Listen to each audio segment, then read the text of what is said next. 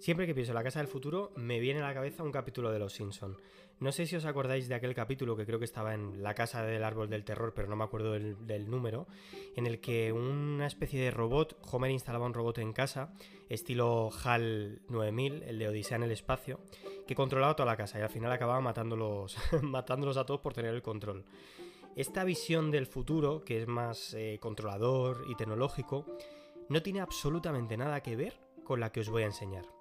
Preparados para descubrir tecnologías que a día de hoy son una realidad. Además, es probable que en los próximos años usemos esas tecnologías en nuestro día a día. Desde ventanas que se recargan con el sol, espacios que se transforman con solo pestañear o incluso lugares en los que recargarse física y mentalmente sin mover ni un solo dedo. Todo esto ya está pasando y yo te lo voy a contar aquí. Esto es Futuro Plus Juan Perfecto y hoy hablamos de la casa del futuro. ¿Cómo serán las casas del futuro? ¿Viviremos de la misma forma que lo estamos haciendo ahora? ¿O cambiarán nuestras costumbres y nuestra forma de vivir en ellas? Es algo que me he planteado y lo primero que he pensado es que llevamos siendo sedentarios desde la aparición de la agricultura, que hace más o menos unos 10.000 años, ¿vale? En todo este tiempo, nuestras casas han pasado por mil y una reforma. Casi todas son estéticas, pero ¿ha cambiado tanto la base de nuestra casa? Bueno, pues si echamos la vista atrás, 50, 100 o incluso 300 años, nuestra forma de vivir en los espacios del día a día ha sido muy diferente y eso es algo que me ha llamado mucho la atención, porque yo pensaba que más o menos pues se respetaba cómo vivíamos en los espacios, pero no.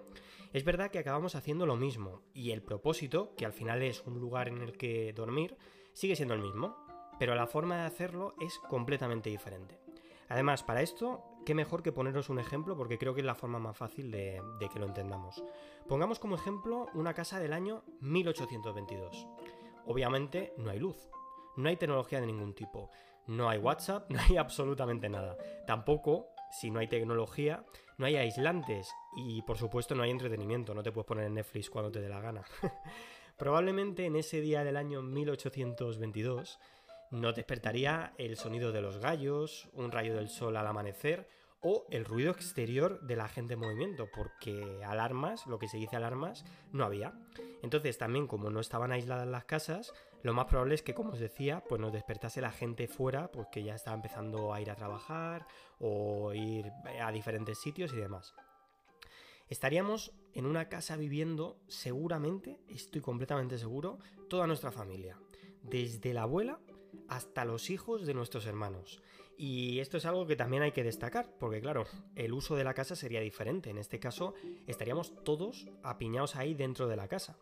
Y volviendo a la rutina, nos prepararíamos para salir a trabajar, cosa que haríamos hasta el anochecer. En aquel momento las jornadas laborales no es que estuviesen muy reguladas, que digamos, pude trabajar pues hasta 16 horas sin problema. Volveríamos a casa para cenar algo, charlar con la familia e irnos a dormir hasta el día siguiente. Y se acabó. El ejemplo nos muestra cómo el uso que le damos a la casa se basa en dormir, alimentarnos y poco más. Sin embargo, vamos a trasladarnos al presente, porque esto es un podcast del futuro, pero vamos a hablar un poquito del presente. Existe una tendencia, que os voy a poner en las notas del episodio, desde hace ya bastantes años, que hace más y más cómodo quedarse en casa. Seguro que os ha pasado eso de decir, como en casa en ningún sitio. Y es que se está muy bien en casa.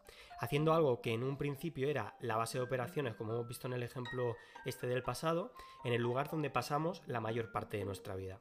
Y eso es algo muy importante, porque si pasamos la mayor parte de nuestra vida en un espacio como este, es un espacio que realmente es cómodo para nosotros. A día de hoy tenemos en casa todo lo que podamos necesitar. Comida, descanso, entretenimiento y hasta podemos convertirlo en una oficina o en un gimnasio si lo necesitamos y si no que nos lo digan en la pandemia. Nuestro hogar se ha convertido en un espacio para mí multidisciplinar en el que hacer prácticamente de todo. Os pongo ejemplos. Dormimos, desayunamos, trabajamos, cocinamos, comemos, jugamos, vemos series, leemos libros, eh, entrenamos, invitamos a nuestros amigos. Toda nuestra rutina podría hacerse perfectamente entre los muros de nuestra casa y no pasaría absolutamente nada. Sabiendo esto, a mí siempre me gusta pensar en el futuro como un lugar del espacio-tiempo en el que confluyen diversas tecnologías. Porque si nos paramos a pensar cómo han pensado en el futuro en el pasado, sé que es complicado, muchas veces las predicciones no eran correctas o no llegaban a ser ciertas porque tenían una especie de visión túnel hacia ese futuro, hacia ese futuro. Para que lo entendáis, es como si de repente en el pasado dijesen, no, como ahora el método de transporte es carros con caballos, en el futuro los carros con caballos tendrán unos caballos que son de siete patas. Claro, estaban pensando en, la visión túnel de que los carros con caballos era lo único que existía y no habían predicho en ese momento los coches. Pero luego llegaron los coches y a día de hoy ya no existen eh, carros con caballos y si lo hacen, yo por mí los podrían desterrar para toda la vida porque me parece una cosa que no, que no me gusta. Entonces, ese es el ejemplo de visión túnel del que os estaba hablando. A mí me gusta más pensar en una especie de cómo confluyen diversas tecnologías. Además, existen los cines negros, que no sé si sabéis lo que son, pero son episodios que no podemos prever y que destrozan la proyección que se había hecho sobre ese futuro. Dicho esto, tengo ciertas hipótesis que creo que pueden marcar el futuro de nuestras casas y que creo que pueden ser una realidad en, unos años. Vamos a ello. La casa no se construye por el tejado y en este caso vamos a empezar por los cimientos, literalmente. ¿Cómo estarán construidas nuestras casas? ¿De qué forma se harán? ¿no? ¿Con qué materiales? ¿De, de qué manera se harán nuestras casas? Bueno, el sector de la construcción es el responsable a día de hoy, a nivel europeo, del 40% del consumo de energía y del 36% de las emisiones de CO2 derivadas de la energía, según los datos extraídos por la Comisión Europea. Todos sabemos que tal y como está la cosa, tenemos un problema con el tema de las emisiones y vamos a necesitar reducir muchísimo ese consumo y emisiones. Así que hay que buscar soluciones que permitan construir de forma más eficiente y de forma menos contaminante. Cualquier proyección de futuro que conlleve un material que va a contaminar mucho más, yo lo he descartado para, para, este podcast porque considero que no tiene cabida. Una de esas soluciones podrían ser, y es una que me gusta muchísimo, los muros autorreparables. Y diréis, ¿Cómo que los monos autorreparables? siguen el mismo mecanismo que un humano cuando se hace una herida. Y eso es brutal. Imagínate, tú cuando te haces una herida, el cuerpo se encarga de reparar esa herida metiendo glóbulos blancos y metiendo una serie de células que te ayudan a la reparación de tejidos. Pues en este caso los muros hacen exactamente lo mismo. Con ellos podríamos decir adiós a las grietas, a las goteras y a otra clase de daños típicos de las casas. ¿Cómo lo hacen? Pues son materiales inteligentes que ya están en el mercado y que cada vez creo que van a estar más presentes, que se hinchan o rellenan cuando notan la presencia de oxígeno, la presencia de agua o incluso de otras sustancias. Por ejemplo, entran en juego otros avances aquí como la nanotecnología, que nos ayuda a que esos materiales sean posibles. Eso es un ejemplo de cómo confluyen dos tecnologías, nanotecnología por un lado y por otro lado la investigación en materiales, para conseguir muros auto, autorreparables. Yo creo que todo en el futuro se va, a, se va a basar en sinergias, en lo que más beneficio dé para varios procesos. Por ejemplo, existe un tipo de material que se llama biochar, que convierte la materia orgánica de los vertederos, sí, lo que ponemos en la basura todos los días, que por cierto no tenemos ni puñetera idea de lo que hacer con ella, en biocarbón. Eso se mezcla con los ladrillos y hace que se reduzca muchísimo la cantidad de metano que se expulsaría a la atmósfera, porque estás convirtiendo, en este caso sería un material que no sabes qué hacer con él, que muchos países queman y que otros entierran, que son los desechos, los desperdicios, en un material que se puede utilizar para la construcción. Entonces todo ese metano ya no se expulsaría a la atmósfera. También, dentro de otros materiales, quiero hablaros de la madera transparente. Wait, ¿madera transparente? Pues sí, es una madera que se parece que parece cristal, pero es el doble de fuerte y con posibilidades para ser utilizada como placa solar avanzada. Repito, madera transparente que podría absorber la energía del sol y que nos podría dar energía.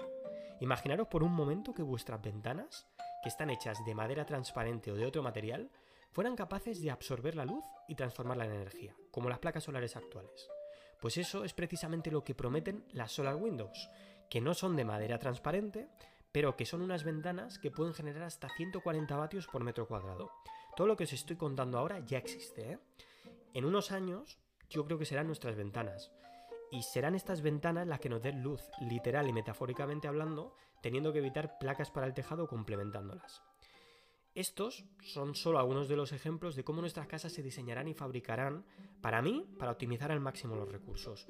Porque creo que en el futuro vamos a tener que utilizar a full los recursos que el planeta nos da y eso son formas eficientes y prácticas de poder utilizar esos recursos. Yo creo que sin lugar a dudas van a ser casas mucho más pasivas, orientadas para que aprovechemos, pues, de momento, todas las horas de luz posibles para poder aprovechar todo eso y tener toda la energía y además en las que seremos lo más autosuficientes posibles.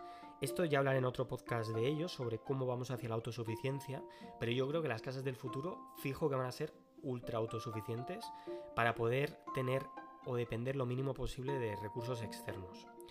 Además, yo creo que mm, además de autosuficientes vamos a poder hasta generar eh, energía y vender esa energía de diferentes formas. Desde tejas, que para mí capturarán la energía de la lluvia al caer, hasta pequeños aerogeneradores que aprovechen el viento para que podamos cargar el coche en el garaje. Por ejemplo, os pongo el ejemplo, lo de las tejas que aprovechen el viento para que podamos cargar el coche ya es una realidad. En este caso, no con energía cinética, que es lo que, lo que haría al, caer el agua, ¿no? Cuando nosotros utilizamos la energía cinética cuando caen las gotas del agua, pues en ese caso sería con energía cinética, sino por energía solar. Por ejemplo, lo de las tejas que os comentaba que capturen energía ya es una realidad. No con energía cinética, que sería la creada al caer el agua, sino por energía solar es la Solar Roof de Tesla que ya se vende en Estados Unidos. Entonces, en vez de poner placas, son unas tejas que son mini placas solares que absorben eh, pues esa, esa energía del sol y la transforman en luz. La idea al final es conseguir no depender ni de luz, ni de agua, ni siquiera de basura. Pero claro, Fabián, ¿cómo es posible que una casa no vaya a generar basura? Yo creo que lo hará, pero lo que pasa es que la utilizaremos en nuestro favor. Con ella, yo creo que nuestras casas y comunidades cercanas podrán compostarlo e incluso hacer abono, que servirá para nutrir todas las plantas, parques y zonas verdes que poblarán. Yo creo que tanto los alrededores para paliar la lucha contra el cambio climático y la subida de las temperaturas, como los interiores, porque creo que en el futuro nuestras casas estarán repletas de vegetales. Mm, vegetales para comer y vegetales para regular la temperatura y para regular también la humedad. Pero bueno, eso será también en otro, en otro podcast. Con ella, con la basura, también podremos alimentar hasta máquinas de micelio. Lo que serían, para que os hagáis una idea, las raíces de las setas, que tendremos yo creo que a, modo de calderas, ¿no? como la caldera que tenemos ahora en, los garajes comunitarios, pues tendremos una especie de calderas em, en las que se fabricará ese micelio, ¿no? Ese micelio que, con el que alimentaremos a base de basura. Entonces, para simplificar, nuestra basura se irá a los garajes, en los garajes habrá una máquina que, en la que generará micelio, entonces nosotros metemos la basura por un lado, generamos micelio por el otro, ¿y qué hacemos con ese micelio? Que es el kit de la cuestión. Pues con el micelio ya se fabrican todo tipo de objetos que sustituyen al plástico. Pero bueno, eso también da para otro podcast entero, y es que de ahí podríamos hacer mil cosas de de ese micelio.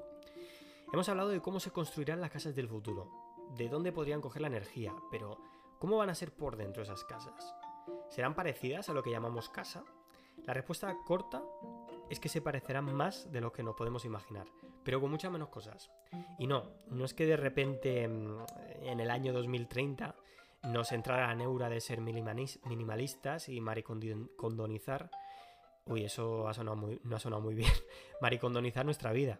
Sino que yo creo que no vamos a necesitar ni la mitad de cosas, porque gran parte de nuestro día a día va a ser digital. Vi un vídeo hace tiempo en YouTube que me llamó mucho la atención y que me gustó mucho, en el que ponía cómo sería nuestro escritorio, nuestra oficina, si fuese en 1950 y cómo ha evolucionado la oficina desde 1950 hasta ahora. Y se veía una especie de mesa cargada de un montón de objetos. Es un timeline donde se ven pasar los años y de repente cada vez desaparecen más cosas de la mesa y se convierten en aplicaciones digitales. Por ejemplo, había cartas encima de la mesa, pues se convierten en mail. Eh, había en la mesa un teléfono enorme, pues se convierte en un móvil. En ese móvil empiezan a aparecer aplicaciones. Em, como por ejemplo un blog de notas y demás. Antes había un blog de notas y se convierte en una aplicación de notas, ¿no? Entonces, yo creo que va más por ahí, será todo digital. Volvamos a la idea, para que lo entendáis, de las tecnologías que confluyen. Si la realidad virtual o mixta avanza a buen ritmo y conseguimos perfeccionar la impresión 3D, sobre todo para hacerla accesible y práctica, lo más probable es que nuestra casa sea un Canva en blanco.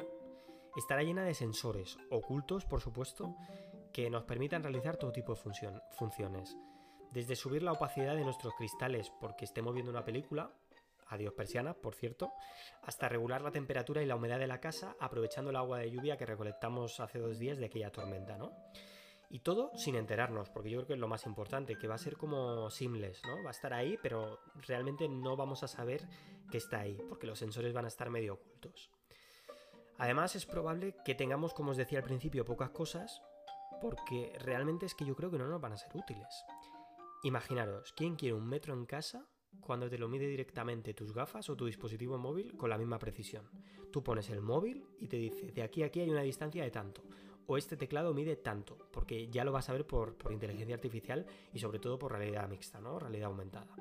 ¿Quién querría además, imagínate, una tele, una televisión fija? Cuando puedes tener una pantalla de 70 pulgadas, donde tú quieras, hasta en el baño, con más resolución encima que la que tienes en el salón y que puedes ir interactuando con ella y puedes moverla donde te dé la gana. Incluso objetos que sean necesarios en la vida física en el futuro podrán ser impresos en casa y eso es una cosa muy guay que os quiero compartir con impresoras 3D que también aquí confluye la, la, tecnología 3D, y luego devueltos a su forma original, en bloque, para que puedan cobrar forma en otra forma en el futuro, ¿vale? Imagínate, por ejemplo, que tenemos un bloque, que es un bloque de, bueno, pues puestos a pensar, de micelio, que os contaba antes. Este bloque se mete en una máquina, que es una impresora 3D, y yo necesito ahora un martillo. Pues la impresora me imprime un martillo, utilizo un martillo y luego ese martillo lo vuelvo a meter dentro de la impresora 3D que me lo vuelve a convertir en material bruto, ¿no? En lo que sería el bloque. Pues esto mismo lo utilizaríamos para 40.000 cosas de plantillas que necesitamos en casa. Un cuchillo, eh, una tabla de cortar. Me voy mucho a la cocina, pero ya sabéis que porque a mí me encanta la cocina. Pero podrían ser otras cosas, como por ejemplo un lápiz, eh, eh, pues podría ser una cartera, no sé, lo que fuese, me lo invento, ¿no? Pero yo creo que nos encaminamos hacia una casa líquida, ¿no? Una casa práctica y útil para el momento en la que la usemos. Por eso creo que no habrá tantas cosas a la vista y que la casa será como más una especie de, lienzo en el que poder crear, porque realmente nosotros como lo vamos a hacer todo digitalmente o a través de gafas o a través de tecnologías que yo aún no soy capaz de, de entender, no vamos a necesitar tantas cosas físicas, porque nuestro mundo va a ser mucho más digital. Eso no quita que sigamos quedándonos en casa y que sigamos disfrutando de las cosas que la casa nos ofrece, tomarnos un buen café, eh, disfrutar de regar nuestras plantitas o incluso, no sé, tirarnos al sofá y haciendo nada, ¿no? Pero muchos de los muebles y de las cosas que utilizamos ahora, pues dejaremos de utilizarla o incluso las moveremos, ¿no? Porque creo que ya no tendrán cabida. Sinceramente no creo que sea un futuro cercano, pero como todos los futuros, son cosas graduales, ¿no? Lo vamos construyendo a medida que avanzamos hacia él. Primero, pues va a venir una tecnología, luego otra acelerará exponencialmente la anterior, o incluso vendrán tecnologías que ahora mismo yo no tengo ni idea, pero que cambiarán completamente el mercado, como lo que os decía de los cisnes negros. Podríamos hablar de cómo será el tamaño de las casas del futuro, si serán céntricas, porque eso es una cosa eh, heavy que discutir, o si por el contrario, pues nos vamos todos a los pueblos y se acabó, no va a haber más ciudades. Podríamos hablar también de cómo vamos a vivir en ellas, de si ni siquiera nos las podremos permitir, o si pasaremos a modelos de alquiler que ya existen en muchas ciudades en los que son alquileres permanentes desde que no desde que nacemos hasta que morimos, aunque eso ya por ejemplo con las hipotecas se puede hacer, que tú por ejemplo pagas la hipoteca y que de repente pues para tener más pasta vuelves a hipotecar tu casa, pero en este caso en vez de que el banco te dé la hipoteca, tú se la das al banco y el banco te da una especie de renta mensual. O incluso ya existen algunos modelos de co-living, en este caso en grandes ciudades, en las que la casa del futuro no tiene eh, cocina o no tiene algunas comodidades como por ejemplo lavadoras, secadoras o baños, sino que se comparten en una especie de comunidad. Entonces tú tienes tu habitación con un baño privado, pero para cocinar, eh, para la lavandería y demás, pues te vas a sitios compartidos. ¿Por qué? Pues porque o tú no cocinas en casa, o tú no usas tanto la lavadora, o tú decides eh, pues prescindir de esos servicios, se hace de una forma mucho más líquida, mucho más flexible y mucho más cómoda. A cambio, o pagas menos de alquiler por un lado, o por otro lado también tienes servicios adicionales como por ejemplo el servicio de, un gimnasio, ¿no? Entonces están ahí metidos y además te ayuda a socializar, porque yo creo que nos encaminamos hacia un futuro en el que desafortunadamente vamos a estar mucho más aislados. Cada vez las familias son más pequeñas, cada vez la socialización es mucho más digital, nos cuesta más pues sentarnos con un extraño en la calle y hablar con él, porque realmente eso pues, pues ya es algo que, que no se ve porque socializamos mucho por redes sociales. Entonces creo que sí que podrían aparecer este tipo de conceptos en los que la excusa es el utilizar mm, los servicios de una forma mucho más flexible, pero que realmente lo que queramos sea vivir en comunidad y, conectarnos con otras personas, porque al final el ser humano sí que tiene esa necesidad de conectar. Pero bueno, la verdad es que todo eso creo que puede dar para un podcast como tal, y al final de lo que se trata es que, de que el futuro se acerca, el episodio se acaba, y a mí me fliparía saber qué te ha parecido este episodio de Futuro Plus Perfecto.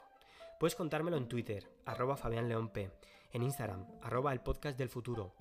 También puedes decírmelo por email. La verdad es que hay muchas formas de conectar conmigo y ahora mismo esto es un podcast en construcción. Es un podcast que me gustaría que me dieseis feedback, que me dijeseis qué os ha parecido, que me dijeseis eh, si os ha gustado, si no, qué otros temas queréis que tratemos aquí en Futuro Plus Perfecto.